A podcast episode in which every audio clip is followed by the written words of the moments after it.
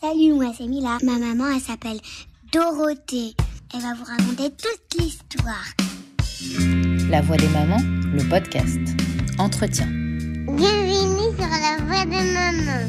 Parce que la maternité est une expérience unique et bouleversante. Parce qu'élever un enfant est aussi passionnant qu'épuisant. Parce que la parole est la meilleure des thérapies. Depuis trois ans, moi, Dorothée Most, j'accompagne en tant que coach au quotidien mamans et enfants dans leur parcours, la gestion de leurs angoisses, de leurs joies et de leurs défis. Aujourd'hui, j'ai décidé de donner la parole à des mamans comme vous et moi. Et oui, on ne naît pas mère, on le devient. On devient mère un jour et on le reste pour toujours. Des guerrières, des combattantes, des vulnérables, fortes, fragiles, bref, je vous invite à la rencontre de femmes vraies, au parcours unique qui, à travers nos entretiens, vont se raconter et partager leur histoire, pas toujours comme les autres, de leur maternité, bref, l'histoire de leur vie. La voix des mamans abordera sans phare ce que l'on cache, ce que l'on ne dit pas toujours et que l'on garde trop souvent au fond de soi. Notre partage, celui que nous allons construire ensemble, sera notre force.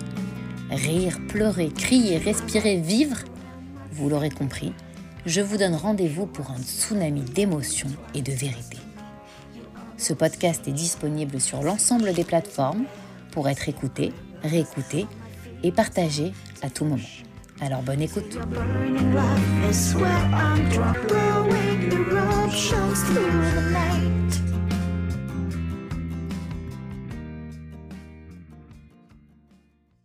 Bonjour à toutes et je suis ravie de vous retrouver pour un nouveau podcast. Effectivement, ça fait longtemps qu'on n'a pas enregistré ensemble des podcasts, mais là, euh, voilà, la vie euh, m'a proposé une jolie rencontre. Il y a plein de choses à venir, mais du coup, par, manque de temps et d'énergie, effectivement, euh, ça fait plusieurs semaines que je n'en ai pas posté. Donc, je reviens, en tout cas en pleine forme pour les podcasts et pour découvrir des nouvelles personnalités de maman et des nouvelles histoires qui ont, bien sûr, comme d'habitude, toujours, toujours, toujours une leçon voilà, à nous donner, des conseils à garder et puis surtout, surtout une expérience à témoigner. Donc aujourd'hui, on reçoit Marine, euh, que je ne connais pas, comme à chaque fois, que je connais peu en tous les cas, et qui va nous partager ses expériences, bien sûr, de maman, euh, ses expériences en néonate et ses expériences de maladie, avec toujours évidemment un point final positif pour dire que tant qu'il y a de la vie, il y a de l'espoir et qu'il faut aller au bout de son intuition. Alors on est là pour écouter Marine. Bonjour Marine. Bonjour Dorothée. Comment vas-tu?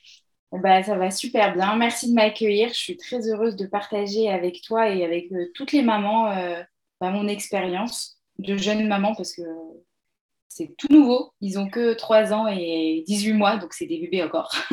Alors, du coup, de jeune maman, mais qui a quand même des choses assez fortes à raconter, comme à chaque fois. Euh, et alors, aujourd'hui, est-ce que tu peux euh, juste, avec le petit recul que tu as, avant de rentrer dans le vif du sujet, nous dire de toutes ces expériences, sans, voilà, essaye de nous teaser un petit peu, qu'est-ce que tu ressors de tout ça aujourd'hui? Eh bien, je ressors qu'il faut toujours écouter sa maman. Parce que si ma maman ne m'avait pas euh, poussée à chercher ce que j'avais, eh ben j'aurais abandonné, j'aurais continué ma vie euh, de maman, de jeune maman avec deux bébés, avec des douleurs et avec euh, ce petit traumatisme que j'ai eu en accouchant. Et voilà, donc ce que je retiens, c'est qu'il faut écouter son corps parce que quand il dit stop, c'est stop. Et en général, c'est dur de s'arrêter quand on est en pleine action de son rôle de maman. Et il faut écouter sa mère. Les mamans ont toujours raison. Tout à fait, c'est vrai. Surtout quand il s'agit des ressentis. Euh, peut-être pas sur le quotidien, mais en tout cas sur les ressentis, oui, je suis complètement d'accord. Alors, est-ce que déjà, Marine, euh, sans rentrer dans le vif du sujet tout de suite, mais est-ce que tu peux te présenter en quelques mots? Et après, on va écouter ton histoire avec une grande attention. Alors, euh, je suis Marine, j'ai bientôt 30 ans. J'ai un mari qui s'appelle Dan. On est ensemble depuis 15 ans. Et euh, on s'est mariés euh, qu'il y a euh, quatre ans. Et j'ai deux enfants, dont j'ai Nahor qui a trois ans et demi et ma dernière petite poupée qui s'appelle Lital et qui a 18 mois. D'accord. Et tu es une maman comment? Alors, au début avec Nahor, j'étais une maman très angoissée suite à mon accouchement et à ma, suite de couches et à mon passage en néonate avec mon fils. Donc j'ai été très très angoissée pendant très longtemps, jusqu'à que je retombe enceinte de l'Italie. Et maintenant, je suis plutôt une maman cool, mais il y a des horaires, il y a des règles à respecter, et j'ai du mal à lâcher prise sur certaines choses. Mais je suis une maman, euh, je pense, euh, aimante, qui aime ses enfants plus que tout. Bon, je pense comme toutes les mamans, mais euh, je pense qu'ils sont pas malheureux avec moi. D'accord. Et du coup, est-ce que tu peux nous raconter un petit peu la vision que tu te faisais de la maternité quand tu étais un petit peu plus jeune, on va dire, parce que tu ne l'es pas vraiment, comme tu as dit. Mais en tout cas, avant d'être maman, tu pensais que c'était quoi être maman? Très facile. Tout roule. Ils arrivent, c'est fini. Euh, notre vie, elle commence. Euh, c'est le kiff absolu. Euh. mais pas du tout. Personne ne nous, a dit. On, on, nous dit faites un enfant, vous allez voir, et c'est tout mais personne ne nous prépare à la maternité, à l'accouchement. Enfin, moi, je n'ai pas été préparée à l'accouchement parce que j'ai accouché beaucoup trop tôt, mais on n'est pas préparé à, l'après, en fait. Et pourtant, je suis très, très proche de ma maman. On est très, très fusionnels. Mais elle m'a jamais dit tout ça, hein, ce que je suis aujourd'hui. Euh, euh, on en est toutes là. C'est pour ça que maintenant, j'ai choisi ce métier, d'ailleurs. C'est dans le but de préparer au mieux les, les, futures et les jeunes mamans parce que, pour le coup, je pense qu'on a toutes été traumatisées, en tout cas les personnes euh, plus ou moins cérébrale, hypersensible et j'en passe, on a été encore plus traumatisés que les autres, je crois. Donc, je suis complètement d'accord avec toi sur, euh, sur ce point-là. Et il faut des gens, en toute honnêteté, je, l'avoue, comme toi, qui s'intéressent, qui ont envie d'apprendre et de comprendre, et des gens comme moi qui ont envie de partager, qui se sont formés, pour vraiment préparer au mieux psychiquement et corporellement les futurs et les jeunes. On est d'accord. Franchement, moi, j'ai toujours voulu être maman. C'était une évidence pour moi. Et je pense que c'était, enfin, c'est inné chez, certaines personnes. Mais quand mon fils est arrivé, euh, je, je dis mais qu'est-ce que c'est Enfin, comment on fait? Et puis qu'est-ce qu'on devient aussi? C'est qu'est-ce qui on est quoi en fait. Exactement. Et on apprend au fur et à mesure, je pense être une, enfin, j'espère en tout cas être une bonne maman. Enfin, je suis une bonne maman pour mes enfants. Bah déjà, si tu apprends, c'est que tu es une bonne maman, déjà. Parce que ah. l'envie d'apprendre, ça veut dire que déjà, tu te remets en question. Et je pense que c'est ça être maman, se remettre en question euh, chaque jour, en fait. Et avancer comme on peut. Voilà, donc avec les moyens du bord, et c'est ce que tu vas nous raconter. Est-ce que tu peux, euh, pour essayer de nous faire rentrer un petit peu dans, le sujet, nous raconter euh, ta grossesse, ce que tu ressentais, et puis les premiers événements marquants qui, qui font que tu es aujourd'hui présente pour raconter ton histoire? Alors, euh, je me suis mariée et on a tout de suite eu envie euh, d'enfants. En fait, on était déjà en couple depuis 10 ans. Euh, donc, pour nous, on avait déjà fait le tour de tout et on s'était dit qu'on voulait des enfants rapidement. Mm-hmm. Mais bon, enfin, on ne sait pas de quoi la vie est faite. Donc, j'ai arrêté ma pub. Je lui ai dit, de toute façon, on va attendre. Enfin, ça viendra quand ça arrivera. Ça se trouve, on va mettre un an, deux ans, on ne sait pas. Eh ben non. au bout de 15 jours, fini. J'étais enceinte. Et euh, du coup, ma première grossesse a été compliquée parce que, euh, que euh, j'étais inconsciente en fait de ce, que, ce qui se passait. Je pense que j'étais très insouciante et inconsciente de ce qui se passait en moi. J'étais très contente d'être enceinte, c'était le rêve, vraiment, c'est génial. Mais je continuais ma vie comme si de rien n'était, alors qu'il y avait plein de signes qu'il ne fallait pas faire qu'il fallait pas continuer euh, sa vie. Quoi. C'est-à-dire euh, Je me rappelle, euh, à trois mois, trois mois et demi, mon mari, il me dit Viens, on va faire de la trottinette électrique. À l'époque, ça, ça, venait à peine de commencer. Je dis mhm. Ouais, génial, viens, on y va, machin. On fait de la trottinette électrique dans Paris, sur des pavés. Tout va bien. Le soir, j'ai mal au ventre. Je dis Mince, c'est pas possible d'avoir mal au ventre comme ça, c'est pas possible. Peut-être que j'ai mangé quelque chose de pas bon et tout. Et, je dis, et mon mari il me dit, bah, viens, à la maternité, on ne sait jamais. Bah, ça n'a pas loupé. Déclenchement du placenta. Incroyable. Décollement, décollement du placenta. Exactement, pardon. Décollement du placenta. Madame, vous devez rester allongée. Je dis, allongée, mais pendant combien de temps?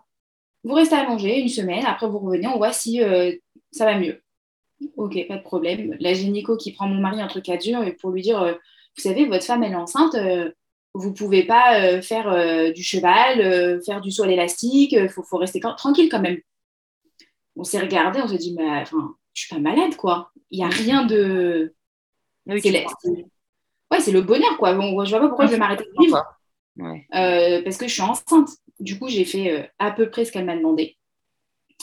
Et le, placenta s'est bien remis en place. du coup, j'ai continué ma vie. Il s'avère que pour cette grossesse, j'ai eu du diabète gestationnel. Mhm. Euh, du coup, j'étais très, très énervée contre moi-même et le fait que d'avoir du diabète gestationnel, c'est très compliqué parce que je m'étais toujours dit grossesse égale, on mange ce qu'on veut. Encore une fois, un, une Pas du tout. une croyance. Ouais. Sauf que pas du tout. Du coup, je me suis dit, je ne veux pas m'imposer un régime alors que j'ai pas du tout envie de faire un régime. Enfin, j'étais complètement euh, inconsciente. Du coup, j'ai pas fait de régime. Et euh, j'ai pas du tout suivi ce qu'on me disait. Et euh, malheureusement, euh, pour faire court, euh, à six mois, j'ai eu ple- beaucoup, beaucoup de contractions. Mhm. Et, euh, je suis rentrée à la maternité, j'ai été hospitalisée. On m'a euh, fait euh, les piqûres, tu sais, pour maturer les, les poumons du bébé, au cas où il y avait une, un accouchement très, très prématuré. On m'a expliqué ce qui, ce qui pouvait se passer si j'accouchais maman. Je dis, ok, pas de problème, toujours dans mon insouciance, euh, mon inconscience, euh, ouais, ouais, pas de problème, je vais pas accoucher, laissez-moi rentrer chez moi, euh, pas de problème. Au final, je suis quand même restée à l'hôpital quelques semaines. On m'a renvoyée chez moi parce que du coup, tout s'était calmé. Et on m'a dit, voilà, maintenant, il faut rester au repos, on ne fait plus rien jusqu'à l'accouchement. D'accord. Impossible pour moi, impossible. Je me suis levée, j'ai fait vraiment tout et n'importe quoi. À sept mois de grossesse, Mais alors, excuse-moi, je te coupe. À l'époque, tu n'avais pas conscience du danger ou c'était plus fort que toi? Alors, je pense que c'est les deux. Je pense que c'était plus fort que moi parce que je m'ennuyais beaucoup parce que je ne travaillais pas. Mhm. Donc, j'avais besoin de sortir, j'avais besoin de voir mes copines, j'avais besoin d'aller voir ma maman, j'avais besoin de voir mes frères et sœurs. J'arrivais pas en fait à me dire euh, arrête-toi. Et j'étais aussi inconsciente de ce qui se passait en moi en fait. Une première grossesse, c'est soit tout de suite on comprend ce qui se passe et ça se passe pour le mieux, on fait vraiment ce qui- ce qu'il faut, ou alors, comme moi, euh, pas un déni parce que je le sentais bouger, c'était un bonheur au quotidien, mais on est inconscient du danger, je pense. Et moi, je pense que j'ai été vraiment inconsciente de ce danger-là. Ou alors, tu n'as pas voulu voir le danger parce que c'était trop dur pour toi. Peut-être d'accepter qu'il y avait vraiment un danger. Parce que tu étais encore jeune, comme tu dis, dans ta tête, et peut-être que tu voulais juste voir le bon côté des choses, tu vois. Peut-être, peut-être. Mais euh, vraiment, j'étais euh, inconsciente. Ouais. À sept mois à peu près, euh, je dis à mon mari, tiens, c'est marrant, ça fait deux, trois jours que je sens pas le bébé.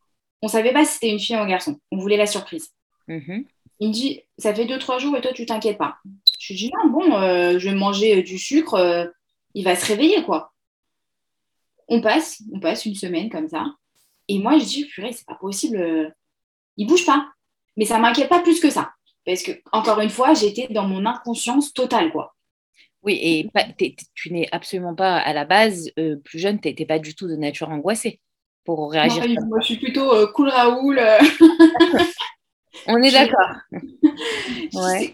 Et je dis à ma mère, je dis, maman, il bouge pas. Elle me dit, de toute façon, tu as le rendez-vous chez le gynéco. Euh, attends. Ou elle, et elle, non, et excuse-moi, elle me dit, va à la maternité. Je dis, non, ça va passer, il va se mettre à bouger, t'inquiète pas. Mhm. Je lui dit, bon, au final, euh, négociation avec mon mari, il me dit, appelle la maternité. J'appelle la maternité, il me dit- elle me dit, ça fait combien de temps? Je lui dis, voilà, ça doit faire quelques jours, je ne sais pas exactement. Elle me dit, bah, venez. Je lui dis, non, là, tout de suite, je ne peux pas. Il y a mon four qui est en route, je, je suis en train de faire des gâteaux. Elle me dit, madame, on s'en fout de vos gâteaux. Je dis, non, non, euh, m'en fous pas, moi. il fallait absolument que je termine ces gâteaux pour pouvoir me rendre à la maternité. Je ne sais pas pourquoi j'étais obsédée par ces gâteaux. Au final, je prends mon temps, euh, je laisse passer quelques heures et je me dis, bon, bah, je vais quand même y aller. Parce que ça fait un petit moment qu'il ne bouge pas, on va peut-être aller vérifier ce qui se passe. Histoire d'aller faire un petit tour, quoi. Voilà, histoire de voir ce qui se passe, quoi. Ouais, tu étais vraiment jeune dans ta tête, pour le coup. Très, très jeune. Vraiment, j'étais. euh, Ouais. Maintenant, avec le recul, je me dis, j'étais complètement folle, en fait. Pas folle, mais euh, insouciante, ouais. Exactement. J'arrive à la maternité. Là, je vois euh, tout de suite, on m'hospitalise. On me dit, en plus, madame, vous, avez, euh, vous êtes ouverte à 1. Je dis, OK. Enfin, OK, enfin, qu'est-ce que je vous dise? OK. On m'hospitalise, on fait des examens, on voit qu'il qu'il ne bouge toujours pas. Déjà, on me remet sous un régime strict parce qu'il voit que ma glycémie, elle n'est pas du tout, euh, bonne. On me, remet sous un régime strict et là, on m'hospitalise pendant euh, deux, semaines, deux bonnes semaines. Et pendant les deux bonnes semaines, on voit plus, enfin, on vérifie tous les jours, on fait euh, des monitorings tous les jours pour voir si le cœur du bébé va bien. On fait des échographies. Je me rappelle d'une échographie où, en fait, ils m'ont tellement trifouillé que j'ai eu mal, mais que je voyais en fait que mon bébé ne, ne, bougeait pas. Il y avait un cœur, mais il ne bougeait pas. Et là, j'ai vraiment pris conscience, bah, déjà que j'avais une vie en moi, et qu'en plus, bah, à tout moment, ça pouvait s'arrêter parce que je le voyais qu'il ne bougeait vraiment pas, quoi. Oui, ça pouvait basculer en fait, c'est ça. Exactement. Mm. Et là, cette échographie, j'étais proche de l'accouchement. Cette échographie, j'ai eu un comme une, prise de conscience. Et là, je, je, lui ai parlé, je, je, j'ai jamais parlé pendant la grossesse, je touchais mon ventre, machin, mais j'ai jamais parlé à, mon bébé. Et là, je lui ai dit, allez, vas-y, bouge, que qu'on puisse se sortir de tout ça, qu'on puisse avancer. Mhm. Et je lui disais, mais s'il te plaît, euh, enfin, je parlais au bon Dieu, je lui disais, s'il te plaît, Hachem, fais-le bouger. Et là, miracle, il a bougé. Il n'a pas énormément bougé, mais on a vu un petit coup de pied. Assez pour et là, Exactement, pour me rassurer. Et là, en fait, je suis devenue une maman parce que mon cœur de maman est assoufflé. Et puis, parce que, que tu as commencé à te connecter à ton enfant à partir, à partir de là, en fait. Je pense. Je pense qu'avant, je n'étais pas connectée à lui. Et euh, j'ai commencé à souffler. Et je me suis dit, OK, Marine, il, faut tout donner pour qu'il arrive à terme et qu'il arrive en bonne santé. Ils m'ont gardée. Et il s'avère que euh, quelques jours plus tard, on a fait un monitoring et le cœur euh, de mon bébé a flanché. Et euh, la sage-femme qui s'occupait de moi, elle me dit Ok, c'est pas très bon ce qui se passe, surtout qu'il ne bouge toujours pas. On se laisse encore un peu de temps parce qu'on était très tôt dans la grossesse, on était à 33 semaines. Elle me dit On va voir ce qui se passe, on attend. Je dis Ok. Entre-temps, moi, je commence à me sentir pas très bien. je vois des mouches. je me dis, ça y je suis complètement folle, je vois des mouches. Après, je commence à avoir des douleurs un peu dans les bras. Mais bon, je me dis, bon, c'est la fin de la grossesse, je suis fatiguée, euh, je suis stressée parce que je prends vraiment conscience qu'il va y avoir quelqu'un dans notre vie en plus. J'ai mal au bras, mais bon, c'est pas grave. Euh, quelques jours après, rebelote, monitoring, le cœur, il, descend. Là, quelqu'un vient m'ausculter, on me dit, OK, madame, vous saignez, c'est bon, on passe en salle de travail. Je dis, ah non, c'est pas possible on est à 7 mois là, hein, c'est pas possible. Si, si, si, mhm. madame, on y va. en plus, c'est tombé un samedi et, et mon mari n'était pas là, il était à la synagogue. Et je lui avais dit le matin, vas-y, t'inquiète, il va rien se passer, euh, tu reviendras à la maternité après. Et en fait, non, c'était pas possible. il fallait aller le chercher. Et je savais pas comment le prévenir pour lui dire, ça y est, on y va. Surtout que moi, je ne savais pas que ça prenait des heures et des jours hein, pour accoucher. C'est ça, mais comment t'as fait? Eh ben, euh, j'ai fait quelque chose de très interdit j'ai pris mon téléphone, j'ai appelé ma mère.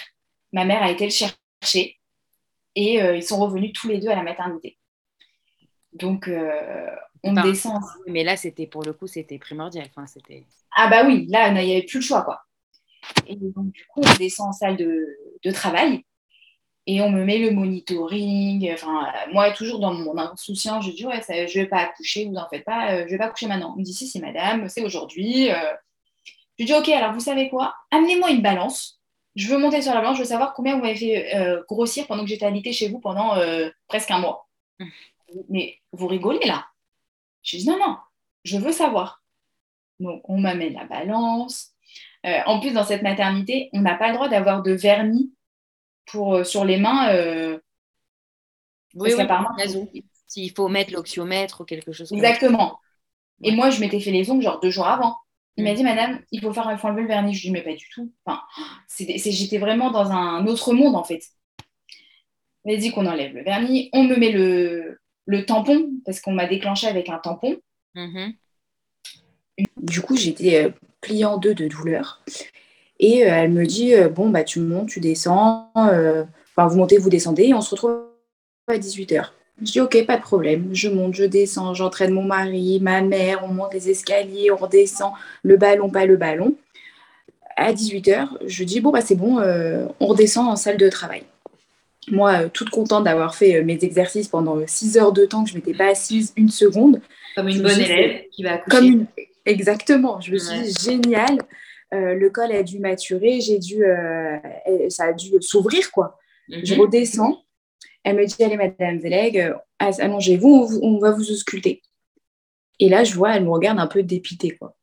Je dis, bah alors? Elle me dit, bah non, rien. Je dis, comment ça, rien? Elle m'a dit non, non, je suis désolée, on recommence. Je dis mais non, non, on peut pas recommencer. Déjà que ça, fait, ça faisait très mal, je suis pas prête pour une deuxième douleur, quoi. Elle me dit mais vous aviez pas senti de contraction? Je dis euh, bah non. Enfin, comme étant une première grossesse et toujours dans mon inconscience, dans un autre monde, je me suis dit non, moi on me déclenche, c'est bon, ça va sortir quoi. Mhm. Et euh, pas du tout, pas de contraction, rien. Rebelote, on recommence le. Elle me remet un tampon. Mhm. Et là, je peux te dire que j'ai senti la différence avec les six premières heures. Les contractions commencent à s'intensifier, mais Ouais, au possible. développé d'un coup, c'est ça? Exactement. Je pense que en fait, le travail s'est vraiment mis à commencer à la deux- deuxième fois en fait. Des très très grosses douleurs, euh, bon, des douleurs de contraction, de travail quoi. Je me dis le col il va, il va vite euh, s'ouvrir au final. Et euh, à un moment donné, bah, j'en peux plus. Je hurle sur mon mari, je hurle sur ma mère. Je, je peux plus, je peux plus, je peux plus même, je peux même plus respirer. Et on appelle l'anesthésiste pour me poser la péridurale. On me met en position. J'attends. Attends, je te coupe. Il t'avait laissé rentrer avec ta mère et ton père et ton mari, pardon? Euh, quoi qu'il. Ouais, bah, bah, c'était en 2018. Donc en 2018, il n'y avait pas Covid, tout ça. Ah oui, mais c'est génial. Je pensais pas qu'on avait le droit à quoi qu'il. euh, les deux personnes. Bah, déjà, j'étais très connue de la maternité parce que j'ai été hospitalisée plein de fois dans cette maternité euh, pendant ma grossesse. D'accord. Du coup, ils connaissaient ma mère, ils connaissaient mon mari. euh, du... Ouais, ouais. On était un peu habitués, quoi. Ok. Et euh, donc l'anesthésiste, euh, au bout de cinq minutes, me dit Madame, il y a un problème, euh, je trouve pas euh, la vertèbre.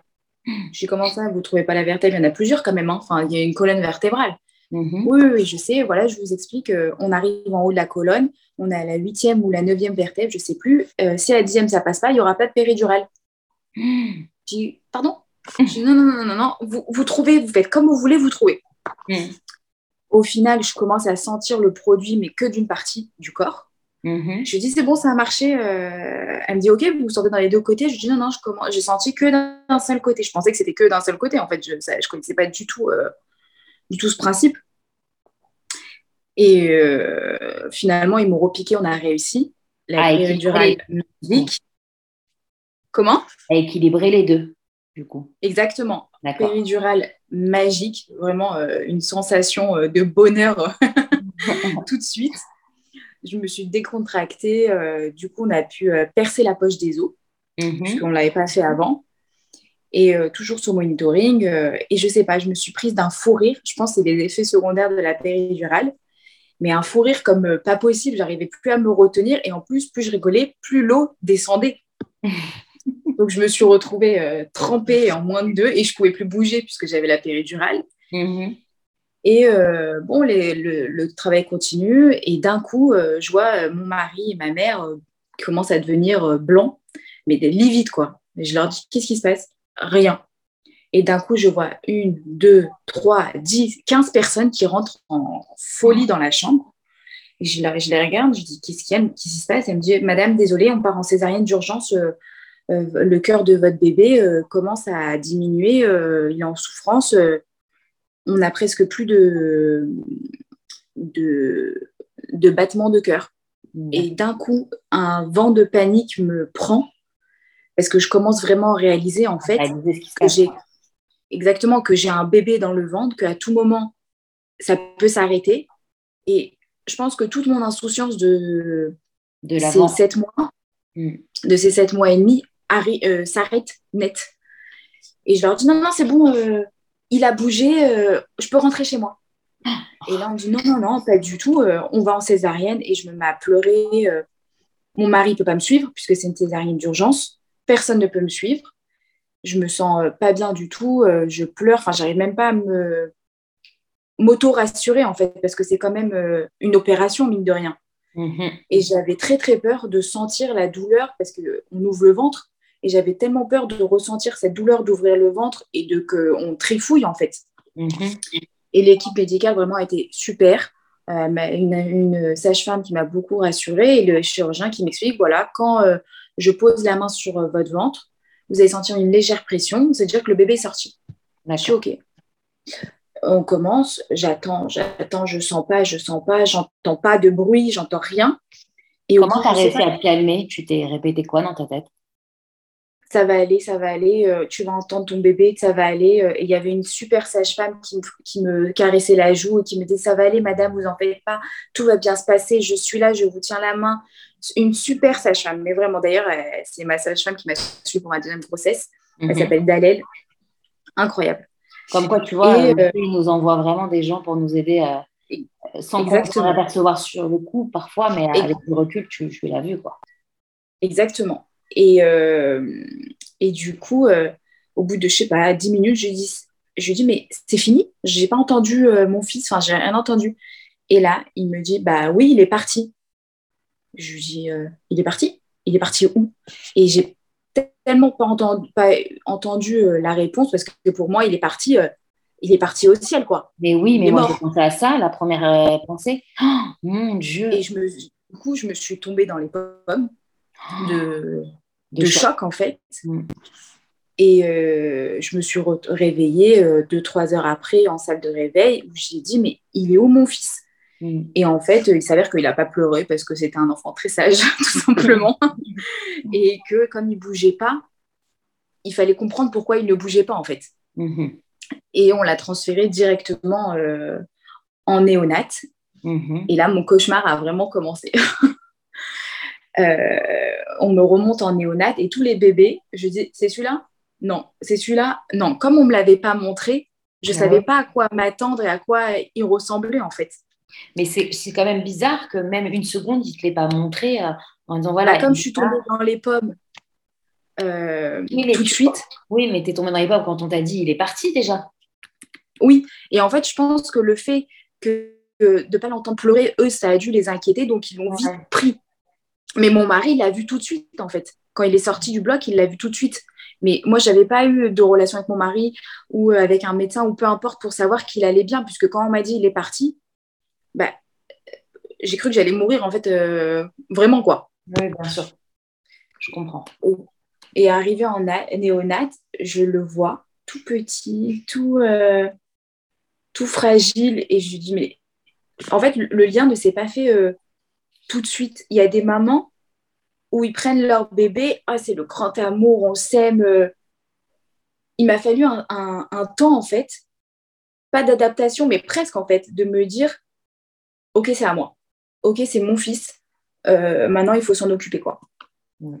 Je l'ai pris dans les bras. en fait, tu étais plus dans le combat que dans l'apaisement parce que tu as été choquée aussi. Tu t'es dit, euh, oui. en gros, tu peux pas se pour l'instant. Donc, c'est normal. Bah, non, je ne pouvais pas me lever. La césarienne, ça fait très, très mal. Euh, non, j'ai tout de suite, et puis de toute façon, euh, j'ai accouché à 1h du matin, donc euh, je l'ai à peine vu, on est redescendu en chambre, et lui est resté en néonate parce que c'est un bébé prématuré, donc il est resté en néonate, il dit bon, on part en chambre avec nous. Mm-hmm. Le lendemain, je me prépare, je, je monte vite en néonate avec mon mari, et là, on nous dit Ok, le pédiatre vient nous voir, il nous dit voilà, votre fils va bien, mais on doit prendre une décision, euh, on doit lui couper le frein de la langue. Mhm. mon mari, on se regarde, on lui dit, euh, bah, on sait, enfin, c'est quoi? On ne sait pas, on est parents depuis deux heures et demie, on sait, on sait pas. On lui, dit, on lui demande ce qui se passe, elle nous dit, en fait, il n'a pas de moyen de succion, donc il ne peut pas téter. Donc, il ne peut pas prendre de biberon, il ne peut pas prendre de tétine, il ne peut pas se nourrir, en fait. D'accord. Donc, on, leur dit, bah, faites ce que vous avez à faire parce que nous, on ne sait pas. On est vraiment parents depuis deux heures, quoi. On ne sait pas. Mm-hmm. Il lui coupe le frein de la langue. Euh, il commence à téter. Mais au bout d'une journée, une journée et demie, il voit qu'il est très fatigué, qu'il ne prend pas de poids, qu'il perd beaucoup de poids, qu'il n'arrive pas à manger. Il ne pas normalement, quoi, en fait. Non, il ne mange pas normalement. D'accord. Euh, vraiment, il n'arrive pas. Du coup, ils nous disent, voilà, il faut qu'on le sonde. Euh, ok, deuxième euh, claque, parce que des premiers jours, on dit il faut couper le frein de la langue. Deuxième jour, on nous dit il faut qu'on le sente pour qu'il mange. C'est très psychologiquement, pour, euh, pour une maman, nouvelle maman en tout cas, c'est mhm. très compliqué. parce que j'entre dans le monde des mamans, j'ai mal, je ne peux pas encore me lever, je ne peux pas le prendre dans mes bras parce que je commence à avoir des douleurs au bras. C'est un, sentiment très, très dur, en fait. C'est-à-dire que c'est venu comme ça, et toi, tu t'es dit, en gros, euh, qu'est-ce qui m'arrive à mon corps ou tu as senti que ça partait d'un événement précis? Est-ce que tu as expliqué ça sur le compte de la fatigue, sur le compte de l'accouchement, ou tu t'es dit non, je sens qu'il y a un autre problème déjà? Euh, Non, non, parce que j'avais déjà mal au bras quand j'étais enceinte. Je pouvais plus dormir les bras en l'air en fait. D'accord. Et je me suis dit, bon, euh, voilà, j'ai grossi. Euh, je pense que quand on grossit, on a mal au bras. Aucun rapport. Hein. Toujours. Et j'ai dit, bon, bah ok, enfin, ce sont des. Enfin, qu'est-ce que vous voulez que je vous dise en fait? Allez-y. Et on, on, on essayait quand même de le nourrir. Et tout ce qu'il ne prenait pas, on lui mettait dans cette petite sonde qui allait directement, était reliée directement à son estomac. Mhm. Mais ce que je n'ai pas apprécié en fait dans tout, enfin, c'est des très bonnes péricultrices, elles savent, elles savent se faire dans l'urgence. Mais c'est très dur, c'est, enfin, tout était très dur en fait, tout était, euh, il fallait se battre chaque biberon pour qu'il boive. Ça veut dire, elle nous montrait comment il fallait le stimuler. Il y a des fois, en fait, il finissait en body le petit parce que le fait d'être tout nu, il avait froid, donc il se réveillait. Il contractait. Et il, il, tétait à peine ce qu'il pouvait téter. Mm. Donc ça a été un combat euh, pendant 15 euh, jours, 3 semaines, où en plus il n'a pas de prénom. Et tous les jours, on nous demande c'est quoi son prénom, sauf qu'on ne peut pas lui dire comment il s'appelle. Mm-hmm. Et euh, enfin, nerveusement, c'est très compliqué. Et on essaie de faire au mieux, on se fait un peu engueuler en quelque sorte parce que on n'y arrive pas et que lui, il n'y arrive pas. Et que moi, j'ai qu'une envie, c'est de sortir, d'être chez moi, dans ma maison, avec mon fils et mon mari. Et franchement, ça m'a un peu. Cette expérience m'a vraiment traumatisée. Je me suis dit, si un jour il y a un deuxième, il n'y aura pas de néonat. Et je ne ferai pas tout ce chemin que j'ai fait avec mon fils dans mon ventre, toute cette insouciance, ça n'existera plus. Bien sûr. Ouais, du trois semaines. Ouais, alors vas-y. Non, non, vas-y, dis-moi. Non, je t'ai dit, tu t'étais déjà projeté euh, en mode euh, je vais combattre, mais une fois, mais pas deux, quoi. Je ne ferai pas les, mêmes bêtises, un peu comme si tu pouvais prévoir à en fait. Exactement. Et euh, moi, mon mari n'a pas vécu la même chose que moi en néonat. Lui, il dit qu'on était bien accompagnés, que c'était génial, sauf que moi, je n'ai pas du tout vécu ça comme ça. J'ai trouvé ça très traumatisant qu'il fallait forcer carrément mon fils à manger en, en, le mettant presque tout nu alors qu'il euh, il avait peut-être juste pas faim en fait, ou juste, il avait mhm. juste envie de dormir. Enfin, on ne sait pas vraiment quoi.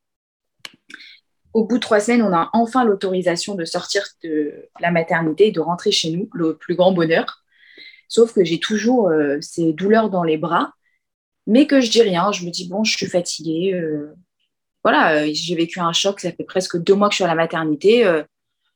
je pense que c'est une réaction de mon corps, en fait. Mhm la vie a continué au bout de deux mois de vie de Nahor, puisqu'on l'a appelé Nahor. Euh, quoi, Nahor Nahor, ça veut dire ma lumière en hébreu. D'accord, ok. Et euh, au bout de deux mois, un matin, je prends Nahor dans les bras pour le donner, euh, lui donner à manger. Et là, je le... mes bras n'ont pas pu le supporter en fait. Pourtant, il n'était pas très gros, hein. il pesait à peine 2 kilos. Et je le lâche. Il tombe dans son berceau, mais pas de très haut. Hein.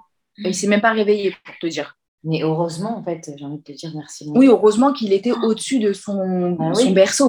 Ouais.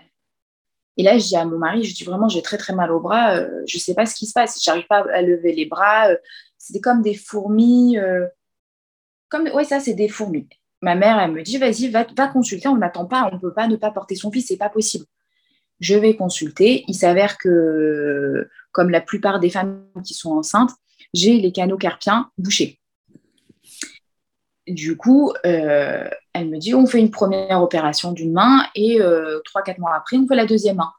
Je dis non, vous faites les deux en même temps, comme ça je suis débarrassée. C'est parti. On est parti pour faire euh, l'opération. Fallait me voir avec les deux mains, impossible de porter mon fils, impossible de le nourrir. La rigolade, quoi. Mmh. La douleur s'en va je me dis, euh, génial, ma vie continue. Euh, la vie continue. 12 mois, mon fils a 12 mois, il me sort euh, la roséole. D'accord. c'est les premières maladies infantiles assez impressionnantes puisqu'on monte à plus de 40, voire 40. Oui, avant que ça sorte, bien sûr. Mais tu m'as, tu m'as dit à quel âge? 12 mois. Oui, mais donc du coup, pendant 12 mois, tu vis normalement? Normalement. D'accord. Zéro couleur. Mhm. 12 mois, il me sort euh, la roséole. Mais avant qu'on sache la, roséole, mon fils, il monte à 40. Il a 12 mois, c'est mon premier, euh, j'appelle le SAMU. Hein. Évidemment. On va à l'hôpital. euh, on va à l'hôpital. Non, madame, il a rien. Je dis comment ça, il a rien? Il a 40, voire 40,5. C'est pas possible de rien avoir. Non, il a rien. Le lendemain, il sort des petits boutons euh, roséole. Là, je sais pas, 3-4 jours après, je, dis, euh, je sens que j'ai de nouveau mal au bras. C'est pas possible, j'ai mal au bras, c'est revenu. Euh, je passe au-dessus, je dis, c'est la fatigue, il dort pas. euh, je passe au-dessus. Euh, je retombe très vite enceinte de ma deuxième. Il avait 14 mois, donc je retombe très vite enceinte. La grossesse complètement différente, pas de diabète. Euh, du coup, je me suis permise de prendre 30 kilos. Très, bonne, très bonne grossesse, des petites contractions à droite à gauche, mais rien de- d'extraordinaire par rapport à Nahor. J'étais complètement consciente de ce qui se passait, complètement consciente que j'avais une vie en moi et qu'il fallait préserver cette vie. Donc, euh, ce qu'on me disait de faire, je le faisais, sauf que j'ai pris 30 kilos. D'accord. Et euh, césarienne programmée parce que euh, elle était en siège et que j'avais le placenta recouvrant. Donc, césarienne programmée. Dans ma tête, j'étais conditionnée à ne pas retourner en néonat, de ne pas revivre ce que j'ai vécu. Donc, la grossesse passe, j'avance. Début des premiers mois, encore mal au bras, des deux côtés.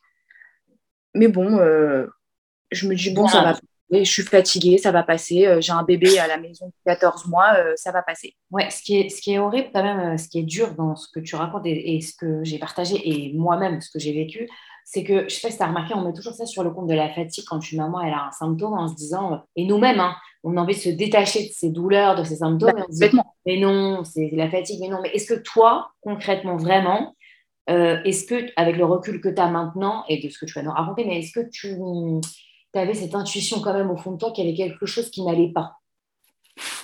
Non, parce que je pensais vraiment que j'étais fatiguée. Mon fils ne dormait pas la nuit, mais c'est-à-dire que je passais des nuits de minuit à 5 heures du matin, assise dans le salon, lui en train de jouer. Ah oui. Donc je me dis, vraiment, je suis fatiguée en fait. Et tu t'es Et que mon corps il faisait Non, non, non, Non. Parce que je me suis dit, mon corps réagit tout simplement en fait. Réagit à ma fatigue, au fait que je travaille tous les jours, au fait que je m'occupe de lui la nuit, la journée. Euh, je me dis, bon, il- il- mon corps réagit quoi. J'ai pas, et je me suis déjà occupée des canaux carpiens.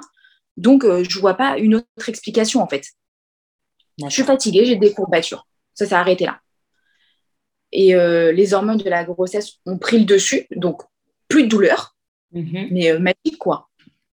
On arrive à la 35e, 35e semaine de grossesse, et là je dis à mon mari, je dis écoute, je commence à avoir des contractions, ça sent pas bon, je fais plus, je, je reste allongée. Je je veux pas retourner en néonat. Il me dit ok, pas de problème. 35 plus 4, 35 plus euh, 6, etc. Parce qu'on devait me, on devait euh, faire la césarienne à 39 semaines. Et dans ma tête, je me suis dit, je sais que je vais pas, je sais que j'arriverai jamais à 39, mais au moins arriver à la 37e parce que je veux pas aller en néonat. Mhm. Et euh, toujours des contractions à partir de la 35e semaine. 30 on rentre dans la 36e. Je dors plus de douleur. Et il me dit, tu vas rester là combien de temps? Tu vas accoucher ici? Je lui dis, non, je ne veux pas, je peux pas. J'étais bloquée en fait dans ma tête pour ne pas aller euh, à la maternité. Tu as fait un rejet total et tu avais plus peur de, de la néonate que de, du reste, en fait. Ah, exactement. Ouais. C'est un challenge que je m'étais mis en tête de ne Ouais, pas ouais. retourner en néonat.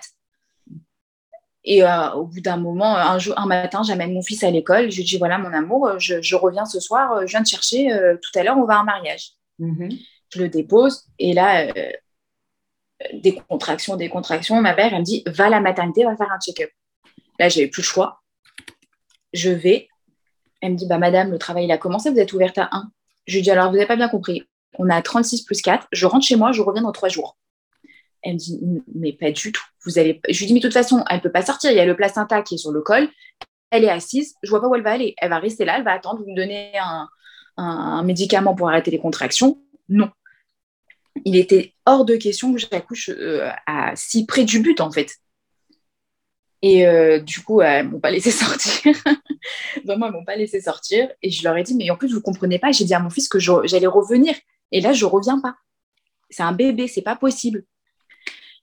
Au final, euh, bloc. Mon mari a le temps de- Ah. d'arriver euh, en même pas euh, 30 minutes. Évidemment, pas de valise faite, rien ne- rien n'est fait. hein, parce que j'ai le don d'accoucher avant l'heure. Donc, rien n'est fait. Tu te dis quoi, c'est un ou tu te dis bah, c'est Dieu qui décide? Non, là, tout de suite, je me suis pas dit euh, Dieu est décide. Je me suis dit c'est, je suis euh, nulle. J'étais déçue de moi-même. Je me suis dit c'est pas possible. Je peux pas les garder. J'arrive pas à la garder en moi. C'est pas possible. Vraiment, je, me suis sentie euh, nulle quoi. Et je pleurais parce que j'étais déçue de moi. Et j'étais surtout je pleurais parce que j'ai une, relation très très fusionnelle avec mon fils. et de le laisser sans lui avoir dit que j'allais chercher sa petite sœur en fait. Du coup, pas le choix, bloc. Ouais, mais tu t'es pas dit. Euh, après, je sais que tu as quand même une belle foi en Dieu, on le sait. Hein. Bon, dans la de Dieu, on appelle ça la, la Mais du coup, euh, tu t'es pas dit, bah, c'est la Parce que tu es quand même assez positif, ça se voit, tu crois en quelque chose de fort qui te protège. Tu t'es pas dit, euh, bon, bah, c'est la décision de, de, Dieu, je vais y aller et je vais, je vais me battre. Que Sur le moment, non. Sur le moment, non. J'étais tellement déçue. Ah, ouais, mon mari me disait mais Hachem il a décidé comme ça c'est comme ça machin. Je lui dis non je veux pas je enfin en fait j'étais tellement été traumatisée que je je veux pas c'était pas possible. Et euh, par contre super césarienne euh, mon mari a pu être à côté de moi. Donc ça c'était un soulagement de pas faire ça seul et là on, on entend ce petit cri de petite souris qui qui qui qui, qui, qui surgit et du coup, là, j'étais soulagée parce que le premier, j'ai rien entendu. Et là, je me suis dit, elle est vivante. Elle est, elle est là, ma poupée, elle est là. Une maman normale qui a accouché normalement, plus ou moins. Exactement. Et là, il me l'amène à côté de moi et je la vois. Et, euh, et en fait, il la prenne tout de suite parce qu'elle a eu un problème respiratoire. Donc, il l'amène tout de suite en néonate pour la faire, euh, pour l'oxygéner. Je remonte en salle de réveil. Et là, j'entends le pédiatre qui me dit, écoutez, madame, votre fille, euh, elle a un petit problème respiratoire, on laisse une heure ou deux. Si ça va pas mieux, on l'emmène à Foch. Et je lui dis, non, vous n'allez pas me séparer de ma fille, c'est pas possible. Elle me dit, on va faire ce qu'il faut, euh, vous en faites pas. Je remonte en ah, néonat. C'est grave ou il te parle de quelque chose euh? Non, non, ne m'ont pas tout de suite expliqué parce que moi, avec la, péridurale, je m'endors vite. Enfin, je suis assez réactive au aux produits qui m'injectent. Euh, je dors beaucoup quand j'ai des produits comme ça. Du coup, je m'endors. Euh, mais en plus, je, mon cœur s'emballe, donc euh, ça, je tachycarde. Du coup, compliqué, quoi. Ah, j'essaye de me calmer. J'essaye de me calmer comme je peux. Au final, je remonte en néonate. et je me dis, c'est bizarre, j'ai très mal au ventre. on m'a toujours prévenu qu'une césarienne, enfin que la deuxième césarienne ne fait beaucoup, fait beaucoup moins mal que la première, puisqu'on on fait sur la même euh, cicatrice. Donc il y a déjà un, tissu cicatriciel qui fait que euh, le ventre est déjà habitué, on va dire. Et je dis, c'est marrant, j'ai quand même mal. Euh, bon, on va voir, on verra plus tard. Et, et là, avec la chute d'hormones, rebelote, j'ai mal au bras. Je là, pareil, je me dis, je suis fatiguée, c'est le, le contre-coup de l'accouchement, machin, etc. J'arrive en néonate, et là, je vois ma poupée euh, comme une grenouille en fait, parce que comme elle était en siège, elle, avait les pieds euh, derrière la tête, puisqu'elle était assise dans mon ventre pendant 7 8 mois. Et je, je regarde la, sage-femme, je lui dis, mais elle va rester euh, pliée comme ça en deux, on peut même pas lui mettre une couche. C'est tellement mignon et innocent ta phrase. Et je la vois, elle me sourit c'est mon en fait cette euh, ma fille c'est un bébé sourire. Elle, dès qu'elle est née elle souriait et elle sourit encore aujourd'hui. Et je la vois je lui dis on s'en fiche qu'elle ait les pieds derrière la tête. Même si elle marche avec les pieds derrière la tête on s'en fout. Elle est tellement belle. Et au final elle me dit non non ça va redescendre. Il faut le temps quoi. Elle est restée dans cette position pendant x temps euh, ça va redescendre. Et euh, et là un bébé complètement différent du premier qui mange qui dort qui sourit tout va bien. Et euh, du coup, euh, néonat.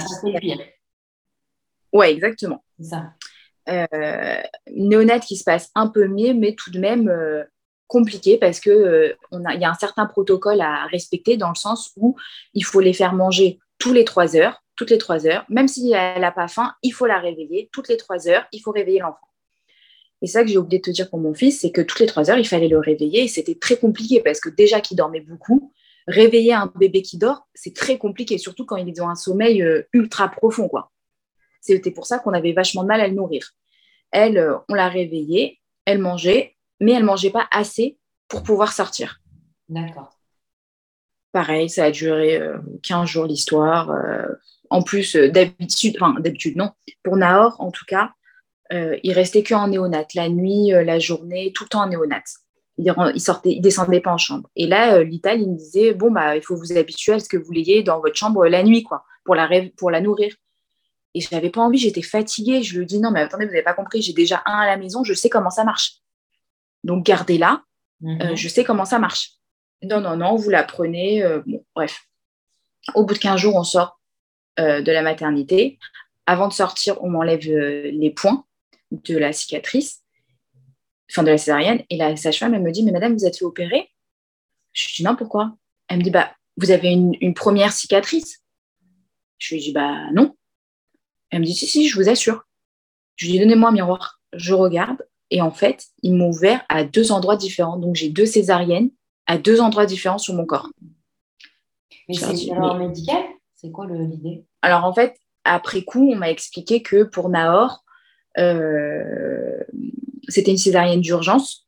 Du coup, euh, ils ont ouvert un peu où ils avaient envie d'ouvrir. Quoi. Ça veut dire s'ils voulaient m'ouvrir sur le nombril, ils m'ouvraient sur le nombril. Mhm. Ça a été fait un peu n'importe comment. Du coup, je me retrouve avec deux cicatrices à deux endroits différents, d'où ma douleur du premier jour. Je me dis, c'est marrant, j'ai quand même très mal au ventre. Quoi. tu fais le lien quand même. Là, je fais le lien tout de suite. Bon, bah, ok, qu'est-ce que je voulais que je vous dise? On va pas refaire le monde, quoi. C'est pas grave, tant pis. On rentre chez nous. Euh, retrouvailles, euh, découverte de Nahor avec sa petite sœur létale. Grand moment. Je continue à avoir des douleurs au bras. Euh, bon, je laisse tomber. Shabbat arrive, premier Shabbat où on est tous les quatre. le dimanche, mon père vient nous revient rencontrer sa petite fille. Je lui dis papa, je me sens pas très très bien, j'ai mal aux jambes, j'ai mal au bras, je me sens pas très bien. Tu peux me ramener à la maternité Ok, pas de problème. Il me ramène à la maternité. Euh, j'avais tellement mal aux jambes, j'avais tellement les jambes gonflées qu'on pensait que j'avais une phlébite. J'arrive à la maternité. Non, madame, tout va bien, rentrer chez vous. Ok. Euh, le lendemain, euh, je tombe dans les pommes. Je me sens pas bien du tout. Je tombe dans les pommes. Ma fille était à côté de moi, mon fils à la crèche. Mon mari cherchait mon fils à la crèche. et là, gros cauchemar pour tout le monde. J'ai cru que j'allais partir. Une douleur au ventre horrible une très très grosse douleur au ventre. Mon mari qui appelle ma mère, ma mère vient en courant. Elle me dit mais je t'ai jamais vue aussi pâle, aussi grise. Euh, on a eu enfin, ils ont eu très très peur, impossible de me lever. J'étais pliée en deux. On arrive à la maternité, tout le chirurgien, la chirurgienne qui m'a opérée pour la césarienne de l'étal revient. Euh, tout le monde pensait que j'avais une embolie pulmonaire puisque j'avais de la fièvre en plus. Donc forcément une infection. On m'emmène euh, faire une IRM. Grâce à Dieu, pas d'embolie pulmonaire. On me fait une. Tu quoi? Tu, disais quoi? Je sentais que euh, j'avais tellement mal au ventre, j'arrivais pas à respirer et j'étais tellement euh, pas bien que je n'arrêtais pas de tomber dans les pommes et me réveiller. Et je me disais, écoute, je parlais au bon Dieu en fait. Je dis, écoute, écoute HM, si c'est le moment que je dois partir, Merci pour la vie que tu m'as offerte. Merci d'avoir connu mes deux enfants. Mais je t'en supplie, j'ai besoin de vivre pour éduquer mes enfants et les amener le plus loin possible dans leur vie. Et ma mère, elle me dit, mais t'es malade, tu ne vas pas mourir, il est hors de question que tu meurs. Et en fait, j'arrêtais pas de parler à HM. Je disais, ok, merci, mais je t'en supplie. Enfin, j'étais un peu euh, dans la contradiction. Je le remerciais. D'un autre côté, je disais, non, non, je t'en supplie, pas vivre, quoi. C'est toujours comme ça. Même pour le principal, c'est que tu crois quand même. Ouais. Ah ouais au final, on me donne, j'arrive donc à la maternité, on me fait les examens, pas d'embolie pulmonaire, euh, on me fait une échographie euh, vaginale. Et là, en fait, on se rend compte que ma cicatrice interne a sauté, mmh. qu'elle n'avait pas été euh, serrée correctement. Tu as donné la fièvre d'infection Oui, parce qu'il y a un caillot qui s'est coincé ah, dans l'ouverture de la cicatrice. D'accord. Et là, on voit une espèce de masse à l'échographie et là, je vois la, chirurgienne, je dis qu'est-ce que c'est? Elle me regarde d'un air un peu euh, dépité et désolé en même temps. Et là, elle me dit euh, bah, c'est du placenta. Mmh. Comment ça, c'est du placenta? En fait, ce que j'ai su après, c'est que j'avais deux placentas dans mon... pendant la grossesse de l'Italie et ils ont oublié un morceau de placenta dans mon ventre. Et là, elles me disent Ok, on va rester à jeun, on va essayer de vous donner des antibiotiques pour que ça, ça s'évacue tout seul. Au pire, on retourne au bloc. Je dis Mais non, on va pas retourner au bloc. J'ai un bébé de 15 jours qui m'attend à la maison. Non, euh, le truc, il a duré euh, une semaine. Pendant une semaine, j'étais à jeun à l'hôpital. Je pétais les plombs parce que du coup, j'avais le baby blues et le, descente des hormones. Je suis des hormones. J'avais pas ma fille à côté de moi. J'avais pas mon fils. Mon mari qui galérait à la maison avec les deux en bas âge, du coup, parce que mon mmh. faut pas oublier qu'il avait à peine 20 euh, mois. Bien sûr.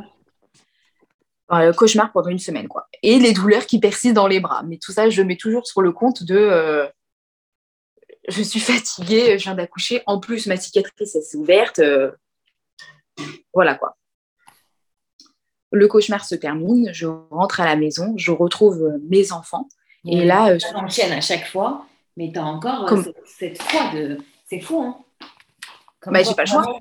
Non, mais c'est-à-dire que c'est comme si tu racontes tous ces événements comme si il y a eu ça, mais bon, en gros, j'avais pas le choix et puis j'y vais quand même, quoi. Enfin, voilà. Ouais, on n'a pas le choix, c'est comme ça, c'est l'épreuve qu'on a, qu'on a eue. sur le moment, j'avais envie de tuer tout le monde, hein.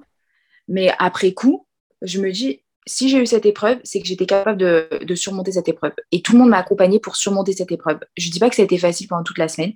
Je me suis beaucoup disputée avec mon mari, je me suis beaucoup disputée avec mes parents, avec ma belle-mère qui était chez moi pour s'occuper de mes enfants, que jamais je remercierai assez. Mais sur le moment, j'avais pas envie qu'elle s'occupe de mes enfants. J'avais pas envie que mon mari s'occupe d'eux, que ma mère s'occupe d'eux. J'avais envie d'être là, en fait.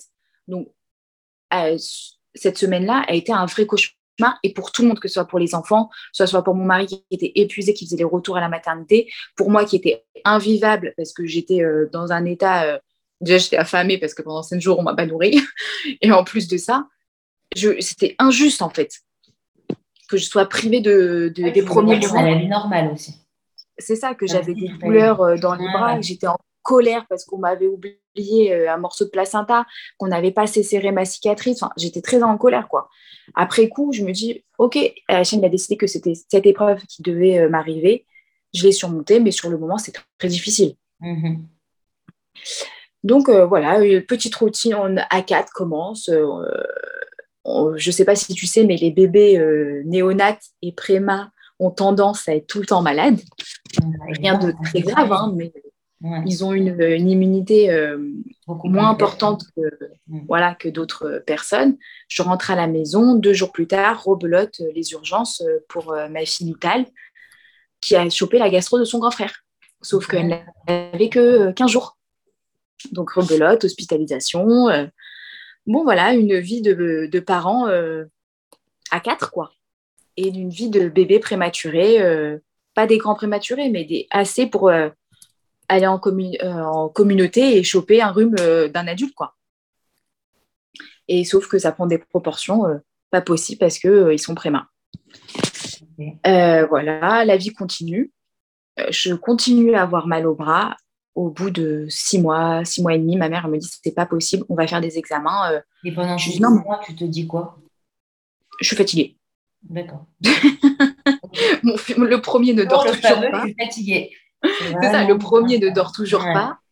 Euh, j'ai eu de la chance, Lital a fait ses nuits au bout de trois semaines. Du coup, euh, je, me, je, mets la faute pas sur Nahor, mais je suis fatiguée. Et il y a des, j'ai des phases dans la, nuit où mon fils m'appelle où je dois réveiller mon mari parce que je ne peux plus utiliser mes mains. Je suis comme tétanisée par la douleur en fait et il faut que ça se calme pour que je puisse avoir, euh, que je puisse articuler mes doigts. Mhm. Et euh, donc, ma mère me pousse à faire des examens. Euh, on pensait, enfin, je fais une batterie d'examens IRM, écho-doppler, prise de sang, radio, tout, tout, ce qui peut, enfin, tout et, n'importe quoi, quoi. on a pensé que j'avais la maladie de Charcot, après une sclérose en plaques. Euh, il cherchait même des toutes petites plaques dans le cerveau qui pouvaient expliquer un début de sclérose en plaques. Mais euh, heureusement, merci mon Dieu, rien de tout ça. J'ai été voir 200 médecins, on m'a dit non, vous avez rien, vous avez rien, c'est musculaire, c'est musculaire. Donc à force, on se dit. Pour le coup, c'est vrai parce que tu te dis, mais en fait, peut-être que c'est moi qui, moi qui invente, quoi. Enfin, je... C'est ça. Après, je me suis dit, ça se trouve, je suis folle. C'est ça. Après, je me dis, euh, ça se trouve, je suis folle, quoi. Je me dis, bon, bah, tant pis, euh, ça va passer, euh, ça va passer. Ça passe. Ma mère, elle me dit, non, non, on, laisse, on ne vit pas avec une douleur parce que ça peut empirer et qu'après, tu pourras plus t'occuper de tes enfants. Mm-hmm. Je lui dis, si, si, c'est pas grave, laisse tomber, quoi. J'ai refait des examens pour savoir si les canaux s'étaient rebouchés dans les bras. Non, parce qu'à 28 ans, c'est pas possible, ça ne se rebouche pas. Je suis jeune, j'ai pas 50 ans ou 60 ans où effectivement ça peut se reboucher. Jusqu'au jour où ma mère elle me dit écoute, voilà, euh, une de mes clientes m'a parlé d'un médecin qui est interniste, va le voir. Moi, dans ma tête, je lui dis euh, vas-y, euh, continue à parler, j'ai autre chose à faire, mes enfants sont malades à 24 vas-y, vas-y, j'irai plus tard. Mm-hmm. Sauf qu'elle a pris rendez-vous pour moi. Et tout ça, le temps est passé, ma fille avait presque 12 mois. Euh, je prends rendez-vous chez ce, médecin. Entre-temps, ma fille me sort la roséole à 12 mois, comme son frère. Sauf que là, je n'ai pas couru aux urgences parce que je savais qu'à 42 fièvres, pendant deux jours, c'était possible qu'elle ait euh, la roséole. Euh, je prends rendez-vous avec ce médecin, je lui explique tous mes symptômes. dans ma tête, je me suis dit, il va me prendre pour une zinzin comme tous les autres j'y vais pour faire plaisir à ma mère, quoi. Il me dit, OK, faites cette prise de sang-là et cette prise de sang-là. Je dis, OK. On se revoit dans un mois. Lui, il a pris au sérieux. Ouais, lui, il a pris au sérieux. il me dit, euh, il me dit euh, prenez ces médicaments. En attendant, on se revoit dans un mois. Mhm. OK. Il faut savoir que pendant que j'étais enceinte, avec la dose d'hormones, je n'avais plus mal au bras. J'avais plus mal nulle part d'ailleurs. Et je disais à mon mari, je disais, tu sais, euh, s'il faut, euh, tant pis, on fait 3, 4, 10, comme ça, j'ai plus mal, quoi. Il dit, maintenant, on va trouver une solution. Je fais la prise de sang, les prises de sang qui me demandent.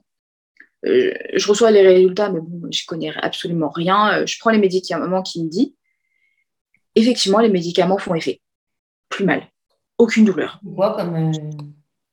C'est la cortisone à haute dose, mais incapable de me rappeler du Vraiment, euh, c'est de la cortisone à haute dose. Vraiment, euh, mais avec une molécule spéciale parce que j'avais déjà pris de la cortisone auparavant et ça n'a mhm. pas euh, fonctionné en fait. Vraiment, pas fini les douleurs, trop contente. Je reprends une bonne vie avec mes, avec mes deux enfants, mon mari, une super vie. Arrive le, deuxième rendez-vous avec ce médecin. Je le remercie mais de tout mon cœur de m'avoir redonné ma vie en fait où euh, je lui ai dit vraiment les médicaments. Ah, sauvé, euh, on est d'accord. Ouais, sauvé de cette douleur euh, qui finalement, je m'étais habituée à cette douleur. Ouais, parce qu'à la base, après, une, fois qu'on a tout le temps mal et qu'on ne trouve pas de réponse, c'est comme si on était dans une zone de confort, mais d'inconfort. Parce qu'on connaît ça. Exactement. Tu as appris à te battre avec, en fait. C'est fou, hein. Comme quoi, tu sais, quand on dit on s'habitue à tout, même au malheur, mais c'est horrible, mais c'est un peu ça, en fait. Mais c'est ça. Mais euh, enfin, il faut que je te dise à quel point j'avais mal. C'est-à-dire que des fois, je ne pouvais pas accrocher le body de ma fille. Les pressions, je n'arrivais pas à faire, euh, à fermer des pressions.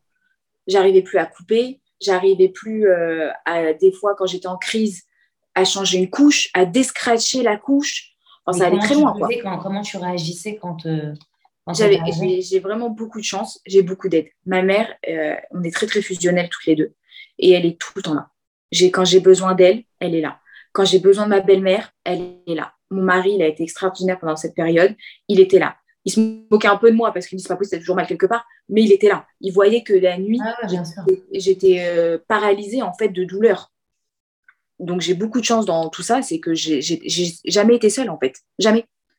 J'avais tout le temps de l'aide, tout le temps. Et euh, donc voilà, arrive ce deuxième rendez-vous. Et là, il me dit, voilà, madame, j'ai trouvé ce que vous avez.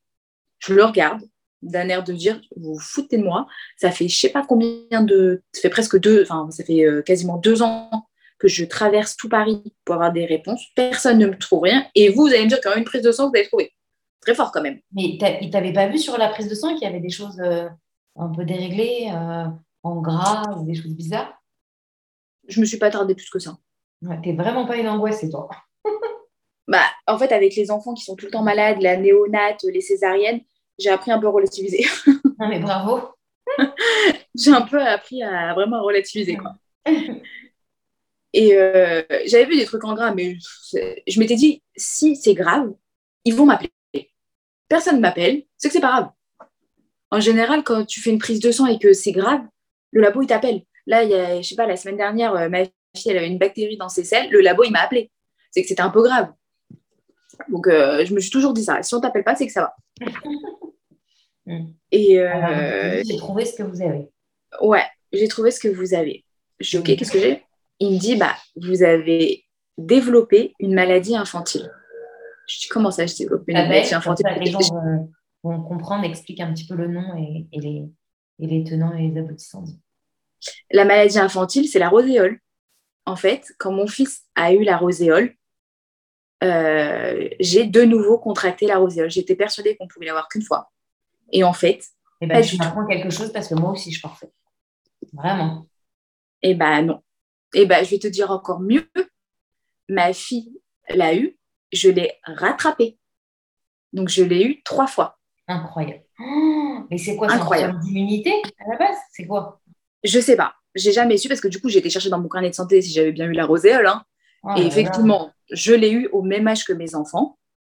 Et en fait, je ne sais pas comment c'est possible. J'ai recontracté la, roséole euh, par mon fils une première fois. Mhm. La roséole s'est endormie quand je suis tombée enceinte, puisque je suis tombée tout de suite enceinte euh, après que mon fils ait eu 12 mois, euh, je suis retombée mhm. enceinte.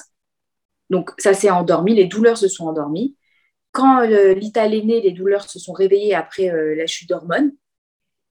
Et je pense que ça a dû s'arrêter à un moment parce que c'était par période de crise, en fait, de crise de douleur. Donc, ce n'était pas constamment, mais c'était des très grosses crises.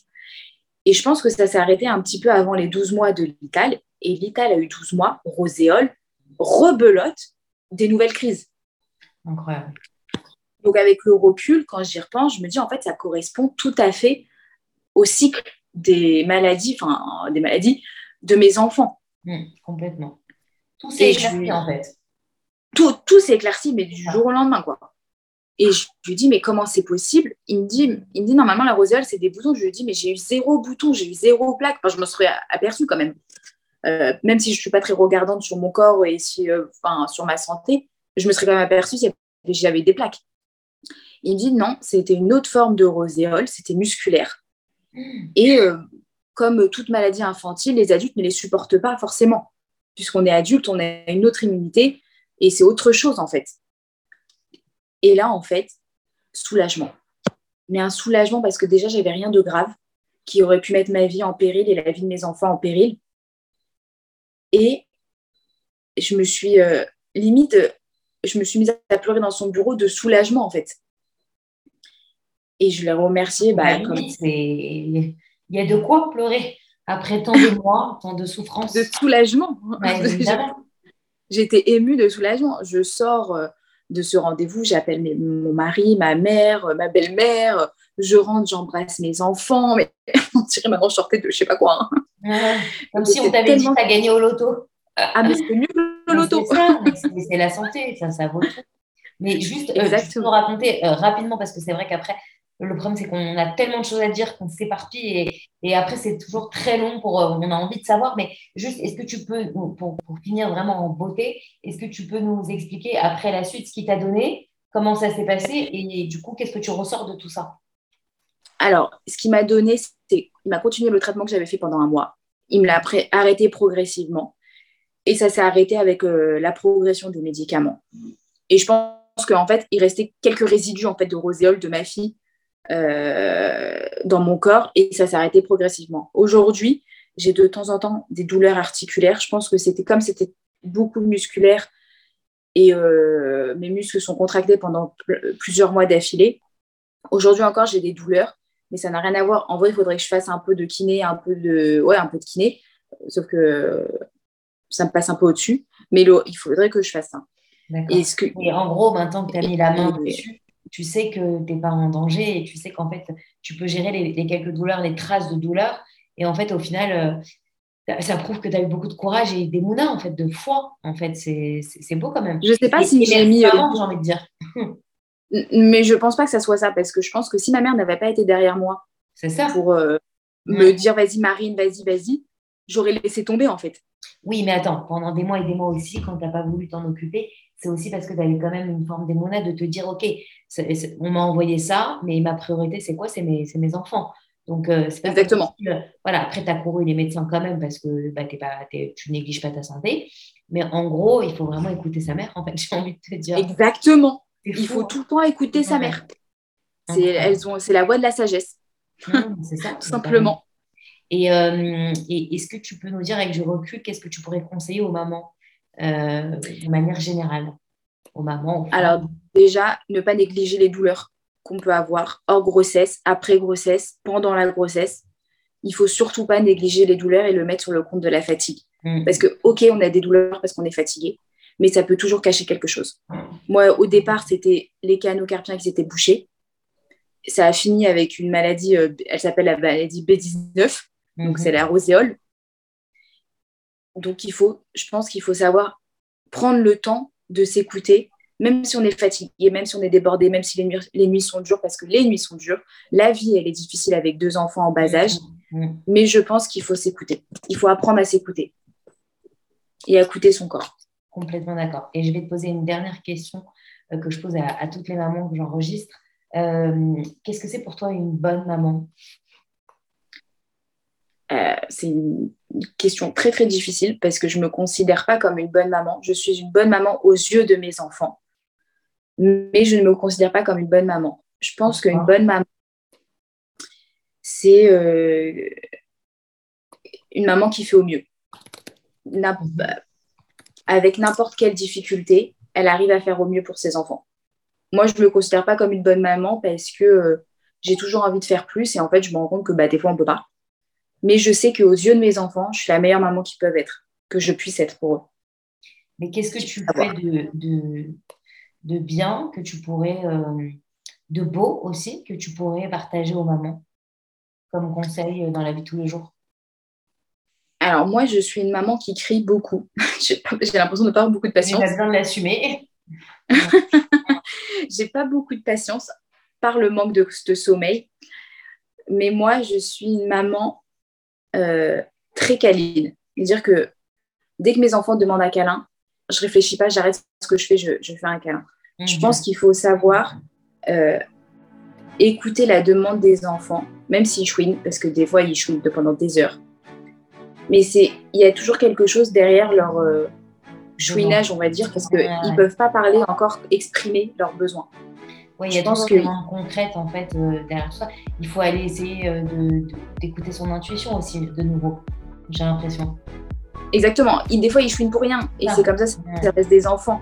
Mais je pense que chaque maman est capable de reconnaître les pleurs ou les chouinages en fait, de leurs enfants et entendre euh, qu'il y a quelque chose qui ne va pas derrière.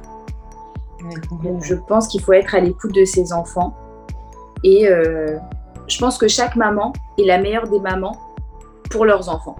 Après, chacun a un avis différent euh, sur telle et telle chose qu'ils font, qu'elles font et qui ne sont pas bien faites. Mais chaque maman, aux yeux de leurs enfants, est une bonne maman. Exactement, je suis d'accord. Et euh, c'est un très beau euh, mot de la fin, en tous les cas. Merci. J'espère que voilà. Merci à toi. Je vais te contacter. euh, J'espère que euh, voilà, tu, tu pourras leur répondre selon Ouais.